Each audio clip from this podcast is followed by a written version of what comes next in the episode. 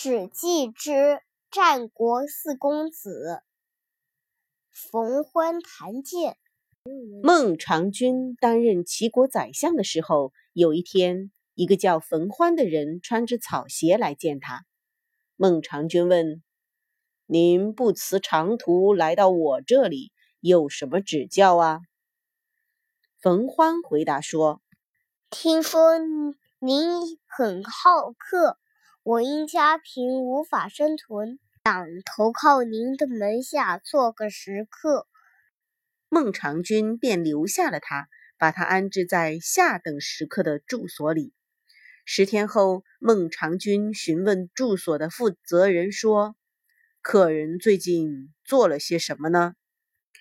负责人回答说：“冯先生太穷了，只有一把剑，还是草绳。”缠着剑把呢，他有时啊会弹着那把剑，唱道：“长剑呀，回去吧，饭菜中连鱼也没有。”孟尝君听后，告诉他让冯欢搬到中等食客的住所里，这以后饭菜中就有鱼了。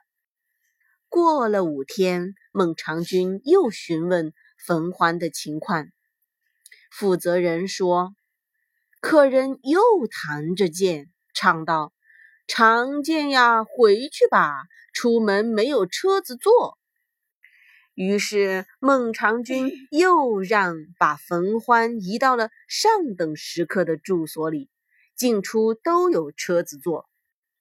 又过了五天，孟尝君再次询问冯欢的近况，负责人答道。”哎呀，这位先生又曾弹着剑唱道：“长剑呀，回去吧，在这里虽然有鱼有车，但却不能当家。”孟尝君听了很不高兴，就不再理会他了。孟尝君当时受封于薛邑，他的食客有三千人，封邑的赋税收入不够供养这么多人。就派人在薛邑贷款放债给百姓，但这一年的收成不好，向他借债的人大多交不出利息。孟尝君很焦虑，就问食客们谁能去收债。那个住所负责人说：“代舍的冯欢没有其他技能，但却能言善道，让他去收债吧。”孟尝君便派人请来了冯欢，与他商议。冯欢答应下来，便告别了孟尝君，直奔薛邑去收债了。他一边收债，一边了解百姓欠钱的情况，收回利息十万钱。但他并没有立即将这笔钱送回去，而是买来了许多酒和肥壮的牛，然后。召集借钱的人都来赴宴，能付出利息的来，不能付出利息的也来，并要求大家全都把借钱的器具带来，以便核对。宴会这天，好酒好肉的招待宾客。正当酒酣耳熟之际，冯欢拿出器具，走到席前，与大家一一对账。凡是能偿还利息的。就给他们定一个期限，穷的没能力付利息的，就拿回他们的器具，当众烧毁。接着，冯欢对大家说：“施工为帮助没钱的人也能经营事业，才贷款给你们。由于不够钱奉养宾客，所以才向大家收利息。”现在有钱的定了偿还的期限，贫穷的把借据烧掉，债通通赐给你们。